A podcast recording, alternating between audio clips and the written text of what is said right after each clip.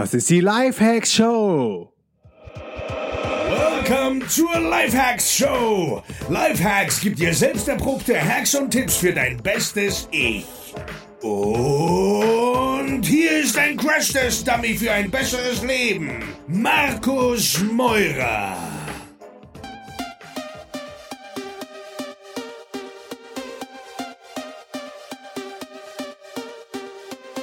Diese Folge wird präsentiert vom 5-Minute Journal. Das 5-Minute Journal ist eines der mächtigsten Tools, die ich in den letzten Jahren in mein Leben implementiert habe. Mit dem 5-Minute Journal startest du nämlich mit einem positiven Mindset in den Tag und kommst dann ganz automatisch in einen Flow. Geh jetzt auf www.5minutejournal.com und sicher dir mit dem Code LIFEHACKS 10% Discount. Yo Leute, willkommen zu einer neuen Folge der Life Hacks Show und diesmal live aus dem Apartment in Friedrichshain vom lieben Robert Gladitz. Cool, dass du am Start bist, Robert. Danke, Markus, freut mich. Danke für die Einladung. Ja, sehr gerne. Wir haben ja gerade für ähm, dein neuestes Projekt gedreht. Äh, Feli war auch noch mit am Start der Awesome People Konferenz. Erklär doch mal kurz, was das ist. Mhm, sehr gern.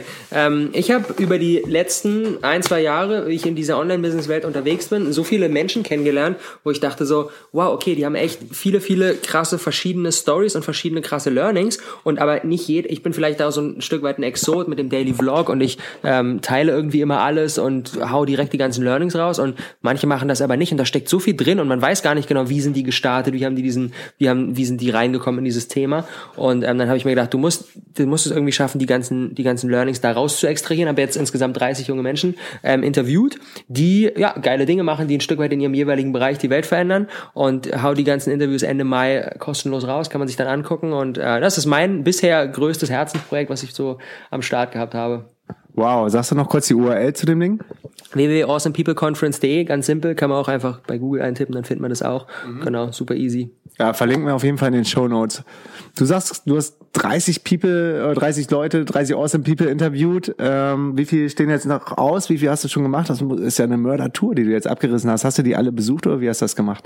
Ja, den, den, die Großteil der Interviews habe ich auf jeden Fall jetzt schon im Kasten. Ich habe ähm, die Leute, die jetzt nicht unbedingt, ich komme aus Berlin, ich wohne in Berlin, die Leute, die nicht in Berlin unterwegs sind, haben wir in zweieinhalb Wochen äh, mit meinem Bruder zusammen so eine Tour. Wir irgendwie erst in den Norden nach Bremerhaven, dann waren wir in Köln, dann waren wir in Nürnberg und Stuttgart, München, Wien wieder nach Hause. Also es war echt ein Mörder-Ding, da haben wir sehr, sehr viele gemacht. Und jetzt halt ähm, in Berlin noch weitere, genau, jetzt gerade mit, mit dir und mit Feli und vier, vier oder fünf stehen noch aus und dann habe ich alle im Kasten.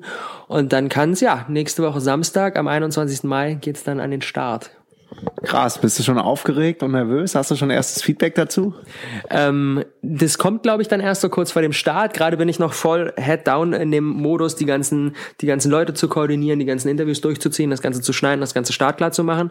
Und ähm, ja, Feedback ist jetzt schon großartig. Ich habe halt ähm, in, äh, auf, auf meinem YouTube-Kanal geht jeden Tag ein Video online und ich stelle schon mal vorab die ganzen Leute vor, die wir dabei haben stell jedem so ein paar Fragen, damit man schon mal sieht, wer dabei ist. Und unter jedem von diesen Videos bekomme ich echt so die, immer die Kommentare so, oh, ich freue mich jetzt noch mehr darauf, dass es losgeht. Oh, den habt ihr auch noch dabei, wie krass. Und den auch noch und den auch noch. Und ich kann gar nicht erwarten, dass es an den Start geht. Und das ist natürlich schön irgendwie, wenn man sieht, wie das, woran man so tüftelt, ähm, ja, immer mehr Form annimmt und die Leute echt drauf warten. Mhm. Und ist das kompliziert, wenn sich jetzt jemand fragt, äh, Online-Konferenz habe ich vielleicht noch nie gehört. Das erste Mal in Deutschland ist ja auch noch nicht so populär. Woher hast du das Know-how? Ähm, zu wissen, wie man so eine Konferenz aufsetzt. Wie, wie geht man das an? Was war so was waren die ersten Steps von der ersten Idee bis ja zu dem Interview heute mit Feli und mir? Mhm. Ähm, ich finde halt für alle vielleicht, die dieses Modell nicht kennen, ich finde das Modell der Online-Konferenz ein super großartiges Modell, weil es so eine Win-Win-Win-Situation ist. Quasi jeder, der daran beteiligt ist, die Zuschauer und die Experten und ich als Organisator halt letztendlich was davon abbekommt und jeder irgendwie am Ende besser rausgeht als vorher. Und das Ganze funktioniert so: Wir zeichnen die ganzen Interviews auf.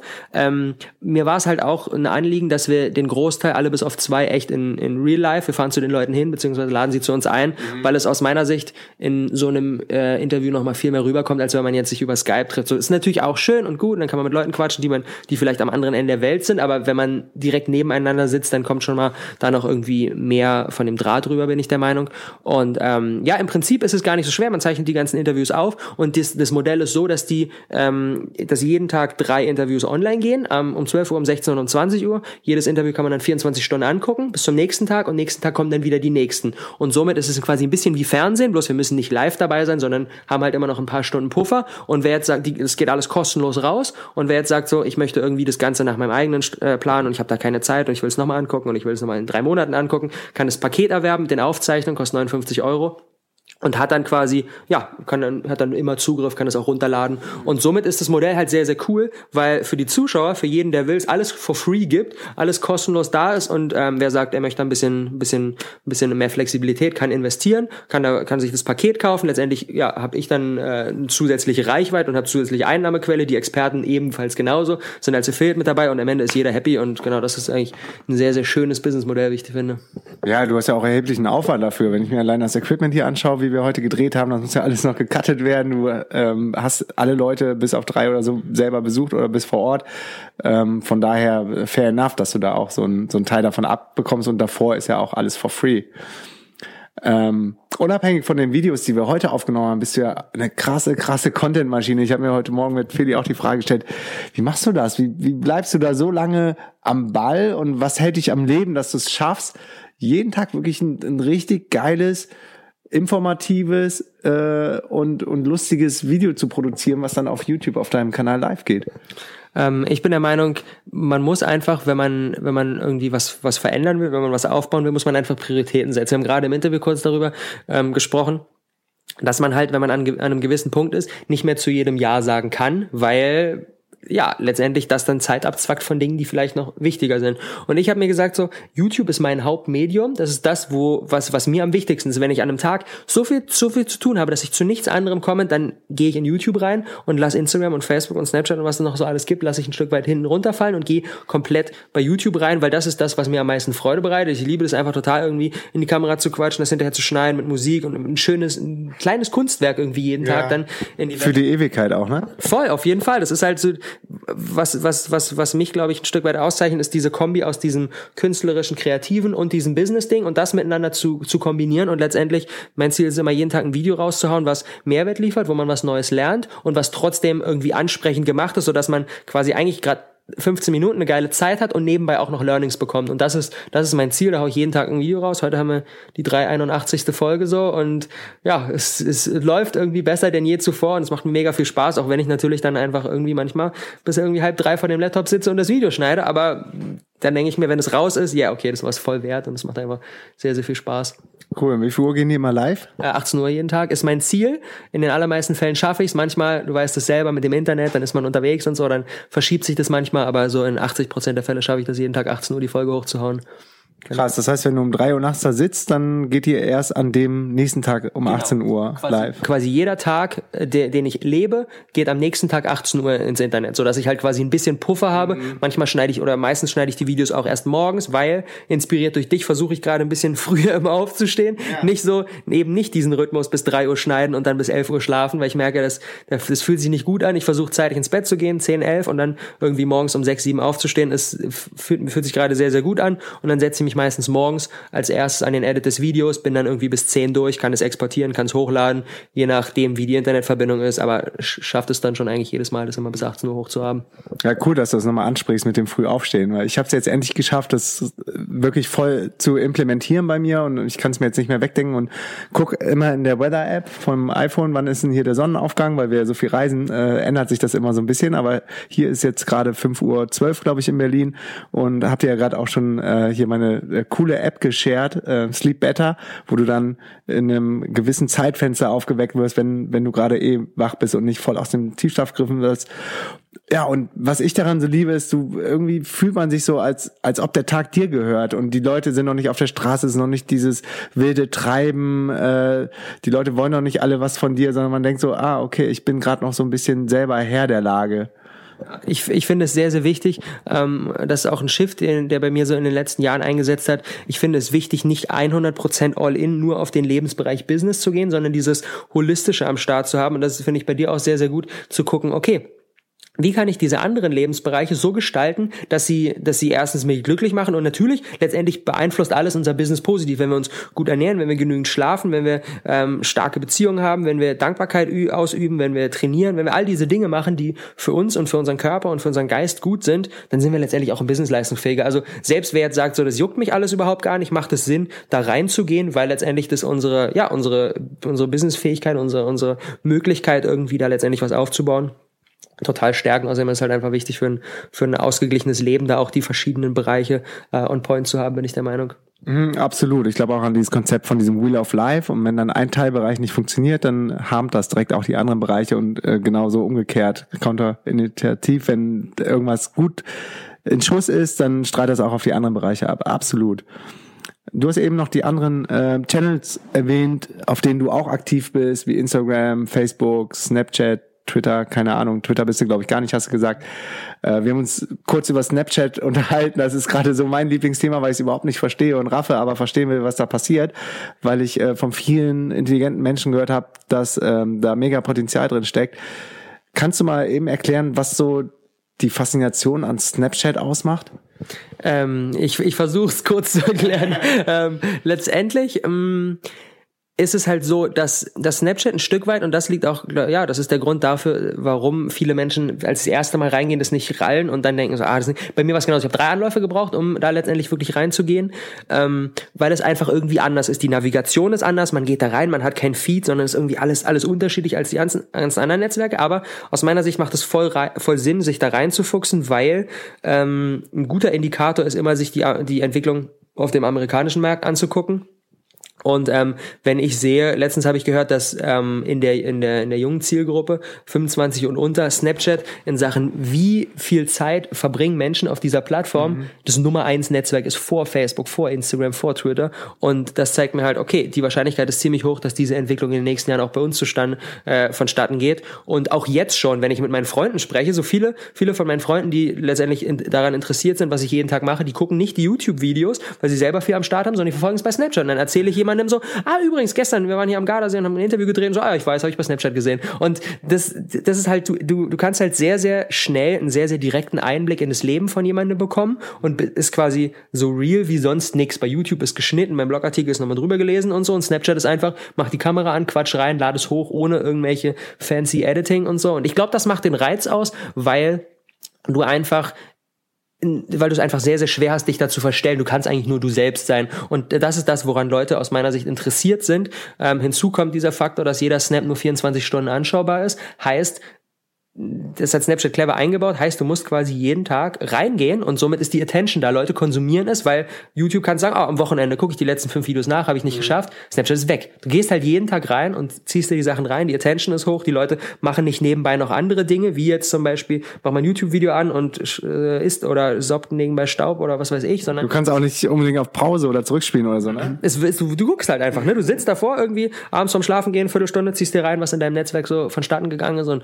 ja, ich, ich sehe da totales Potenzial und es macht halt immer Sinn bei neuen Plattformen, selbst wenn es am Ende nicht fett werden sollte, macht es immer Sinn, am Anfang äh, so schnell wie möglich reinzugehen, weil du natürlich die Learnings machst und dann, wenn es groß wird, hast du letztendlich halt voll den Vorsprung und deswegen sollte man sich da so schnell wie möglich reinwerfen und selbst wenn es nicht das fette Ding wird, hat man echt eine Menge gelernt und äh, da bin ich auf jeden Fall bereit, jetzt schon die, die, die Zeit zu investieren, weil ich sehe, da kann viel daraus entstehen. Mhm. Weil egal was man macht, man nimmt ja wieder irgendwelche Learnings für sich selber mit und ähm, kann das dann wieder auf andere Bereiche anwenden. Würdest du denn sagen, äh, ist jetzt zu spät oder ist noch viel zu früh in Snapchat reinzugehen? Ist genau die richtige Zeit, weil ich glaube, ich das erste Mal vor zwei, drei Jahren davon gehört und jetzt denke ich so, mh, hm, jetzt sind vielleicht schon die ersten Snapchatter richtig fett, wobei man auch gar nicht sehen kann, wie viele Follower einer hat, oder? Mhm. Ähm, ich denke insbesondere im deutschsprachigen Bereich ist es meilenweit davon entfernt, irgendwie zu spät zu sein. So, also ähm, es ist gerade ein sehr, sehr, sehr, sehr großartiger Zeitpunkt. Das erste Mal, dass ich von Snapchat gehört habe, war, als ich, da war ich noch überhaupt nicht selbstständig, habe noch nichts gemacht, habe ich ähm, nebenbei Nachhilfe gegeben für Schüler und eine damalige Schülerin von mir, das war vor drei Jahren, glaube ich, oder so, ähm, hat gesagt, hier, guck mal Snapchat und ich schicke mir dann meinen Freunden, da gab es noch gar nicht diese Funktion, dass man Stories posten konnte, sondern es war einfach ein Messenger und ah. hat mir das gezeigt und ich so, okay, was ist das denn für ein Bullshit? So hat mir das mal runtergeladen, das mal angeguckt und dachte so, okay, ist völliger Quatsch so Und jetzt kommt es halt nach und nach. Und das zeigt mir halt, diese Entwicklung in Sachen, in Sachen Technologie, in Sachen neuen Plattformen, geschieht halt neuerdings von unten nach oben, von der jungen Zielgruppe, von den Kiddies. Und dann wird es immer, immer mainstreamiger. Als ich vor fünf, sechs Jahren irgendwie mich bei Facebook angemeldet habe, hatte ich irgendwie jahrelang, äh, nicht jahrelang, aber wochenlang 17 Freunde, meine damaligen Kumpels so. Und nach und nach wurden es dann immer mehr. Und jetzt ist äh, irgendwie Tante Elisabeth auch bei Facebook angemeldet und jeder einfach. Und ich glaube, dass wir diese ähm, Entwicklung bei Snapchat ähnlich sehen werden. Mhm. Und das ist, wie du schon sagtest, am Anfang als reiner Messenger gestartet, wo sich dann die, die Nachrichten eliminiert haben nach einer bestimmten Zeit oder nach einmal angucken oder wie war das? Genau, also du kannst die Sachen einmal angucken. Jetzt gibt's noch die Möglichkeit, dass du, ähm, dass du auch einzelne Nachrichten wiederholen kannst. Und Snapchat. Jede oder? Genau, Snapchat ähm, ähm, experimentiert da auch ein bisschen mit den ganzen Features rum. In Amerika gibt's auch die Funktion, dass du, äh, dass du Geld bezahlen kannst und dafür dann so, so wie so Guthaben hast und damit dann einzelne Sachen wiederholen kannst. Und äh, man merkt, sie sind am Testen und sie versuchen gerade herauszufinden, was am meisten Sinn macht und es verändert sich da sehr, sehr schnell. Ähm, eine großartige Ressource, die ich an dieser Stelle empfehlen kann, ist ähm, ein E-Book von Philipp Steuer, den habe ich letztens kurz kennengelernt. Der hat so das erste deutschsprachige Standardwerk zum Thema Snapchat geschrieben, das heißt Snap Me If You Can. Ist auch kostenlos auf Spendenbasis. Ähm, da steckt sehr, sehr viel drin, sind auch Interviews mit anderen ähm, international erfolgreichen Snapchattern drin. Das ist ein super gutes Ding, können wir vielleicht unterhalb drin verlinken. Das kann jedem nur wirklich echt empfehlen, wer sagt so, oh, keine Ahnung, wie das funktioniert. Mhm. Ja, ich finde das krass. Wir beide sitzen jetzt bei dir auf dem Sofa und ich guck dir ins Gesicht, habe das auf dem letzten Podcast auch schon gesagt, hast jetzt einen fetten Bart. hat sie nicht nur den Bart am Start, sondern die Konferenz, dein äh, tägliches Vlogging. Und vor zwei Jahren haben wir uns, glaube ich, das erste Mal gesehen auf der ersten DNX. Da war ich auch noch ein bisschen anders unterwegs und äh, ich finde es so krass, wenn man dann so quasi so hautnah diese Weiterentwicklung, auch die persönliche Weiterentwicklung von, von Leuten sieht und Menschen dann ähm, ja, glaubt man manchmal gar nicht so, dass das nur zwei Jahre sind. Dann ist das wie so ein Quantensprung. Was ist alles bei dir in der Zeit passiert, seitdem wir uns das erste Mal, ich glaube im Mai 2014 gesehen haben? Boah, keine Ahnung, so viel. Also damals hatte ich noch ähm, mein, mein erstes, mein erstes selbstständiges Business war das Rohkost 1x1. Ich bin jetzt seit fünf Jahren, ziemlich genau fünf Jahren ähm, vegan unterwegs, mit einem sehr, sehr großen Rohkostanteil, habe ähm, einen Blog gehabt, einen Kanal gehabt, einen Online-Kurs gehabt und habe damit Menschen unterstützt, ähm, ihre Ernährung einfach zu verbessern so. Und habe das äh, eine ganze Zeit lang gemacht und habe gemerkt, hey, das ist cool und du kannst damit echt was bewegen. Und es war so dieser Start in die Selbstständigkeit und habe ähm, dann aber Anfang letzten Jahres, Anfang 2015 gemerkt, nachdem ich anderthalb Jahre wirklich täglich Videos, zweimal die Woche Artikel, echt super viel Content rausgehauen habe, habe ich gemerkt so, mh, dass die, dass das echt schon cool ist, macht mir voll Spaß, aber meine so darunter liegende Leidenschaft ist eigentlich Menschen dabei zu unterstützen, so sich sich das Leben aufzubauen, was was was sie wollen. Und für mich persönlich hat die Ernährungsumstellung sehr viel in meinem Leben verändert. Aber was noch mal mehr verändert hat, ist die Tatsache, dass ich nicht mehr 40 Stunden oder mehr die Woche in einen Job gehen muss, den ich gar nicht unbedingt mag oder in eine Uni gehen muss, wo ich mir, wo ich gelangweilt bin und nebenbei bei Facebook surfe, sondern irgendwie meine Zeit selbst einteilen kann und selbst sagen kann, woran ich arbeiten will, damit letztendlich Geld verdiene und damit letztendlich irgendwie was Positives in der Welt schaffe. Ähm, und habe dann einen Shift eingelegt, habe einen neuen Kanal gestartet, habe dann neue Kurse gebaut und ähm, ja, unterstütze jetzt junge Menschen dabei, was eigenes aufzubauen mit einem sehr, sehr großen Fokus auf ähm, dieses Business mit Persönlichkeitsentwicklung zu verknüpfen, weil ich bin der Meinung, selbst wenn wir wissen, wie irgendwie SEO und YouTube und Social Media und alles funktioniert, wenn wir nicht das richtige Mindset haben, dann ähm, hält uns das letztendlich zurück und deswegen habe ich äh, drehe ich sehr sehr viele Videos über Persönlichkeitsentwicklung, über bewusstes Leben, ähm, auch über Nachhaltigkeit, über Reisen, über digitales Nomadentum, über Ernährung ähm, und verknüpfe das so mit dem Business Aspekt und ja YouTube und ähm, Social Media sind da so meine Hauptthemen, die ich einfach persönlich sehr sehr gerne mag. Jeden Tag geht ein neues Video raus. Ich habe auch ein, ähm, Videokurs zum Thema YouTube. Mhm. Ähm, jetzt seit letzten Juli am Start. Genau, da sind 150 Videos ähm, drin, wo wirklich von der Pike auf, wie starte ich meinen Kanal, wie drehe ich Videos, worauf kommt es an, wie erreiche ich Leute, wie starte ich Kooperationen und ähm, all diese Themen sind da letztendlich auch mit dabei. Geil, verlinken wir auf jeden Fall. Und was mich völlig imponiert hat und wo du immer noch meinen allerhöchsten Respekt hast, war, als du damals gesagt hast, ein gut laufendes Business, dieses ganze Rohkost einmal eins, aber es ist nicht mehr meine Passion. Und äh, wenn ich ehrlich bin, habe ich dir es am Anfang nicht 1000 Prozent abgekauft. Ich weiß noch, ähm, da ging es dann auch darum, dass du, glaube ich, im Rahmen der DNX auf die Bühne kommst und dann ging es darum, dass du dann äh, schon wieder weiter warst und über ein anderes Projekt sprechen wolltest oder so. Und ich dachte so, nee, das ist doch der Rohkost, Robert. Und musste dann auch erstmal raffen, so, nee, der meint das ernst. Der, der hat da kein, der hat alles erzählt zu dem Thema. Ist ja jetzt nicht so, dass du keinen Bock mehr auf Rohkost hast, aber du siehst dich in anderen Themen dann weiter. Und das in dem Alter dann schon so, so klar analysieren zu können und auch loslassen zu können. Also, ähm, wie gesagt, nochmal Hut ab. Ja, danke Markus, das freut mich auf jeden Fall. Und klar, es ist auf jeden Fall nicht so super easy gewesen und ich habe auch da von allen Seiten Gegenwind bekommen. Und weil so diese klasse, klassische Business-Denke ist ja, ja, eine Sache funktioniert, dann musst du da jetzt weiter reingehen und es weiter ausbauen. Es hatte auch voll Potenzial. Wir hatten zu dem Zeitpunkt waren wir auf Gran Canaria, zwei Praktikanten mit äh, neu an Bord und wollten da Fett- und Videokurs drehen und das Ding durchrocken und ähm, es hat auch echt gut funktioniert. Irgendwie zu dem Zeitpunkt 8000 Newsletter-Abonnenten, 6000 YouTube-Abonnenten und das ja war einfach irgendwie fett am Rollen und ich habe dann aber so nach und nach gemerkt, irgendwie ist es das nicht. Und äh, ja, jetzt im Nachhinein war es die perfekte Entscheidung, weil ich halt weiß, dass auch wenn es kurzfristig natürlich von den Einnahmen Einbuße gibt, ist logisch, wenn du was Neues startest, brauchst du erstmal ein bisschen Zeit, aber ähm, diese, letztendlich geht es ja nicht nur darum, Business aufzubauen, sondern da, damit irgendwie äh, darum, was zu machen, was einen glücklich macht und wo man happy mit ist. Und ähm, ja, das hat für mich noch mal mehr verändert, weil ich jetzt noch mal näher an dem dran bin, was irgendwie meins ist und wo ich so sage, so, hey, jeden Morgen, wenn ich aufstehe, freue ich mich hart darauf, wieder da Bäume ausreißen zu können. Und ähm, aus meiner Sicht langfristig zahlt es sich eh immer aus, dem zu folgen, was man machen will, auch wenn es kurzfristig vielleicht so einen kleinen Setback gibt. Aber ähm, ja, ist nicht easy, dann etwas gut laufendes, ein Stück weit, wo man auch Zeit reingesteckt hat, ähm, auf Eis zu legen. Aber letztendlich ist das, glaube ich, die Entscheidung, die man treffen muss, wenn man, wenn man langfristig da glücklich, glücklich dabei sein will. Und ja, deswegen bin ich mega happy, dass ich das damals mich so entschieden habe. Ja, man entwickelt sich ja auch immer weiter. Meinst du denn, du bist jetzt gerade in einer Position, wo du dich äh, voll gefunden hast und voll happy bist mit den Sachen, die du am Start hast? Oder würdest du sagen, ich gucke immer noch nach links und rechts und kann auch sein, dass ich morgen den YouTube-Kanal zumache und dann nur noch Snapchat mache oder irgendwelche anderen Sachen?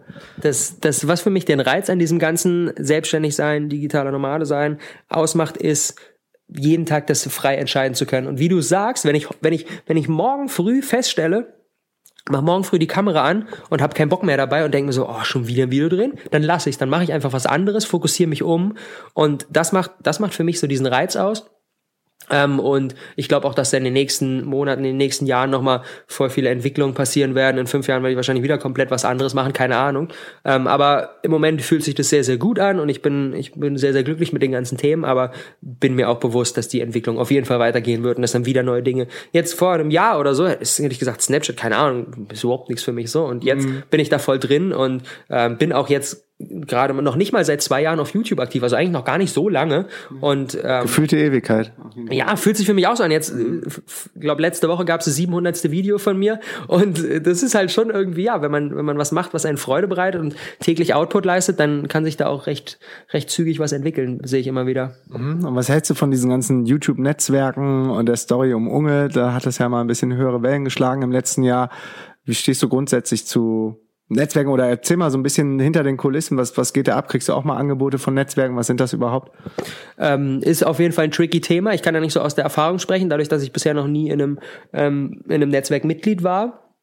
Ich krieg natürlich auch immer wieder, meistens sogar echt irgendwie nicht so die guten Beispiele, dass dann Leute nicht mal irgendwie den Namen recherchieren, sondern nur schreiben Hello YouTuber und dann siehst du, dass es eine Copy-Paste-Nachricht ist und die werden halt irgendwie direkt eh gelöscht letztendlich für alle, die nicht so in diesem YouTube-Thema drin sind, ähm, Netzwerk ist im Prinzip wie so ein, wie so ein, ja, ein bisschen wie ein Management, das dich verwaltet, das ein Stück weit von deinen Einnahmen äh, einbehält und dir dafür, so zumindest die Theorie, ähm, Kooperationspartner sucht, ähm, Deals mit anderen YouTubern zwischen, zwischen Unternehmen vermittelt. Angenommen, du bist jetzt im Ernährungsbereich und dann kommt jetzt jemand, der irgendwie einen neuen Online-Shop für Goji-Bären und Vanilleschoten hergestellt hat und vermittelt dich dann, dass du irgendwie einen Brand-Deal machst und das ist die Theorie, super gute Sache, weil viele von den YouTubern halt in ihrem Thema drin sind und Videos drehen können, aber nicht so diesen, diesen, dieses Business-Denke mitbringen. Ja. Von daher ist es von der Theorie eine geile Sache. Letztendlich kommt es halt immer darauf an, wie es umgesetzt wird. Ich kenne viele Stories von Leuten, die sagen, ja, ich war da voll Feuer und Flamme und letztendlich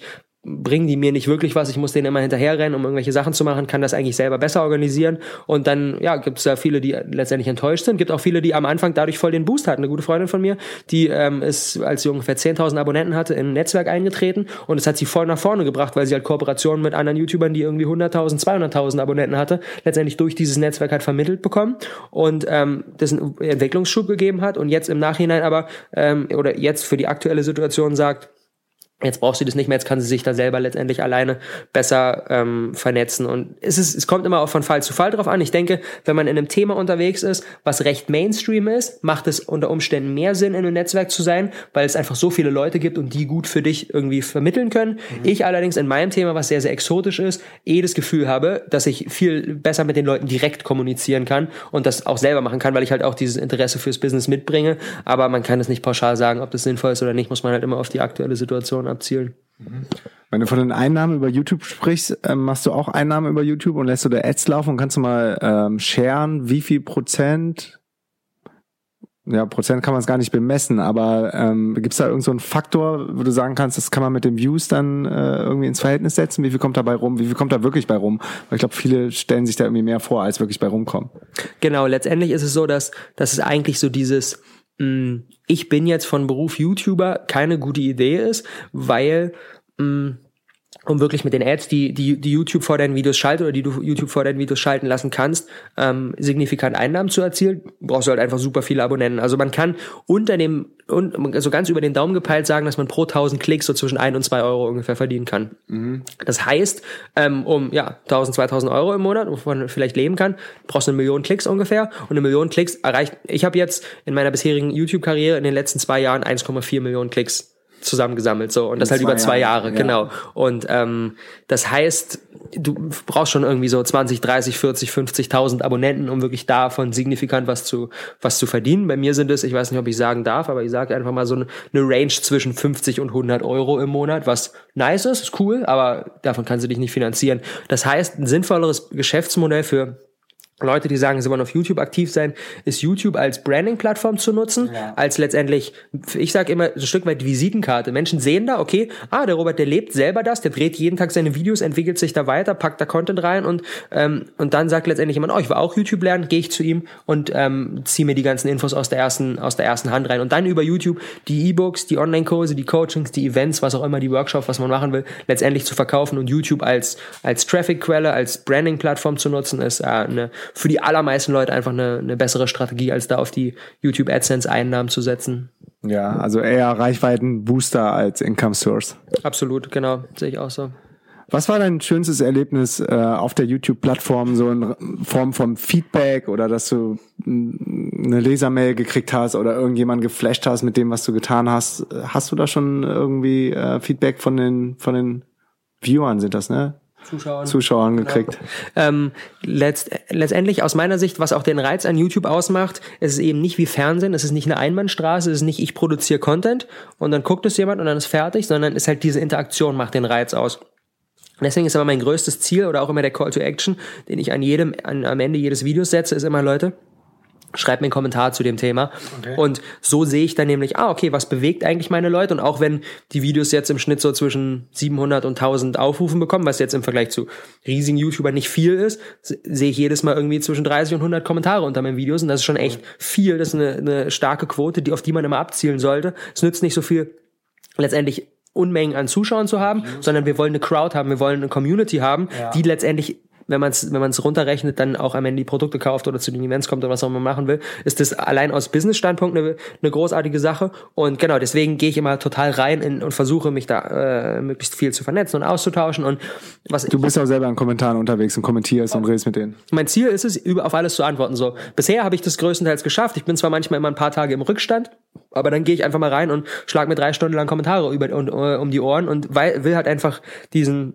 diesen direkten Draht einfach haben, weil ich, weil ich merke, dass wenn ich das nicht habe, wenn ich einfach nur was produziere und letztendlich kommt nichts zurück oder ich lese nicht oder ich antworte nicht drauf, dann macht es gar nicht so einen Spaß, sondern wir wollen ja mit dem, was wir machen, irgendwie was Positives bewirken. Und für mich das Große, um auf deine Frage zurückzukommen, äh, ist auf jeden Fall, wenn ich, wenn ich ähm, Leute aus diesen Kommentaren und aus Nachrichten kenne und die dann in echt bei Events zum Beispiel ähm, kennenlernen. Ich mache zu jeder, zu jeder hundertsten Episode veranstalte ich immer ein Event, um einfach die Leute zusammenzubringen. Wir haben jetzt Anfang Juni das nächste, sind 70 Leute, die nach Berlin kommen und wir haben irgendwie ein cooles Wochenende zusammen. Wow. Und ähm, das das ist halt, ja, letztendlich, das ist, das ist das, was, was, was das Geilste einfach ist, wenn du, wenn, wenn, wenn du weißt, okay, ah, der kommt, der kommt, der kommt und du, du kennst sie eigentlich nicht, aber irgendwie kennst du sie doch und dann trifft man sich in echt und ähm, das ist für mich das, was, was am meisten Spaß macht und ähm, deswegen bin ich auch nicht in dieser klassischen nur alles ist Online-Welt, sondern versuche das so als, als, als, als Katalysator zu nutzen, um letztendlich dann diese Beziehung auch ins echte Leben zu holen. Mhm. Echte Leben ist ein gutes Stichwort. Vielleicht kannst du nochmal eben sharen, was du für awesome People bei dir auf der Konferenz am Start hattest. Also wer macht da alles mit? Wen hast du alles besucht in den letzten Tagen und wen kann man sich dann kostenlos reinziehen ab 21. Mai? Äh, sehr, sehr gerne, natürlich, genau. Markus, äh, Markus und Feli sind beide dabei. Dann haben wir sehr, sehr viele aus der digitalen Nomadenszene. Wir haben Conny Bisalski dabei, wir haben Sebastian Cannabis dabei, Thomas Jakel dabei, wir haben Ben Paul dabei, dann haben wir Vladi Melnik vom Affenblog, dann haben wir Chris Stelljes ebenfalls, sehr, sehr bekannter Online-Unternehmer, wir haben Matthew Mockridge dabei, wir haben Benjamin Jaworski, das ist der größte deutsche Fotografie-YouTuber. Wow, dabei. der ist krass, ja. Dann haben wir äh, Michi Leber, das ist unser erfolgreichster YouTuber, der ist äh, ähm, noch super, super jung, ist letztes Jahr mit dem Abi fertig geworden, hat jetzt über eine Viertelmillion Abonnenten, schnallt sich eine GoPro um die Stirn und rennt irgendwelche Häuser hoch und springt aus, Fall, äh, aus Flugzeugen raus und sowas. Krasser Typ. Super krasser Typ. Ähm, haben wir Niklas Faralisch, hat gerade die DNX moderiert, ähm, ebenfalls 20 Jahre alt und ähm, ja, wir haben echt viele, viele coole Leute dabei und haben wir viele aus dem Ernährungsbereich auch dabei, haben Andrea Morgenstern, das ist auch das Beispiel, was ich gerade gebracht habe, der steht jetzt kurz vor den 100.000 Abonnenten und ähm, ja, super viele coole Leute, auch wir haben auch, und das ist auch mein Anliegen von mir, wenn wir jetzt die, die ich aufgezählt habe, wo man sagt, so, oh, die kenne ich, die sind cool, die bringen natürlich letztendlich auch ein bisschen die Zuschauer rein, weil klar, wenn wir jemanden kennen, dann ziehen wir uns eher nochmal das Video rein, aber wir haben auch echt viele coole Leute dabei, die noch so ein bisschen unter dem Radar laufen, die geile Dinge machen, aber die eben noch nicht so die starke Personal Brand aufgebaut haben, die geile Business haben und irgendwie was verändern und ein cooles Mindset haben, aber wo man jetzt sagt, so, liest mal den Namen und so, keine Ahnung, wer es ist. Persönliches Highlight von mir an dieser Stelle ist auf jeden Fall Paul Jonas, wird jetzt jeder sagen, so, keine Ahnung, haben wir noch nie gehört.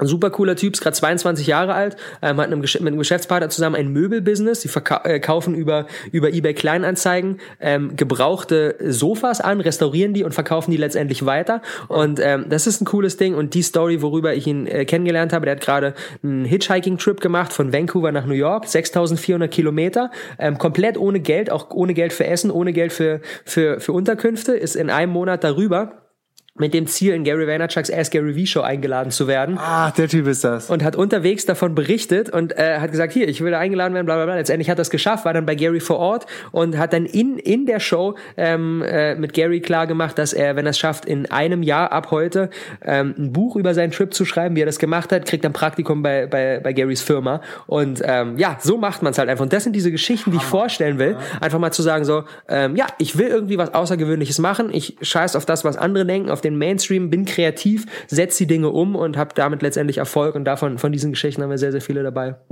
Cool, ich bin mega, mega gespannt, kann es kaum abwarten. Die äh, Konferenz verlinken wir auf jeden Fall nochmal in den Show Notes. Vielen, vielen Dank, Robert, für deine Zeit. Geil, hat mich gefreut, Markus. War mir eine wahre Freude und äh, ja, danke dir. Ja, vielen Dank und bis bald. Peace and out.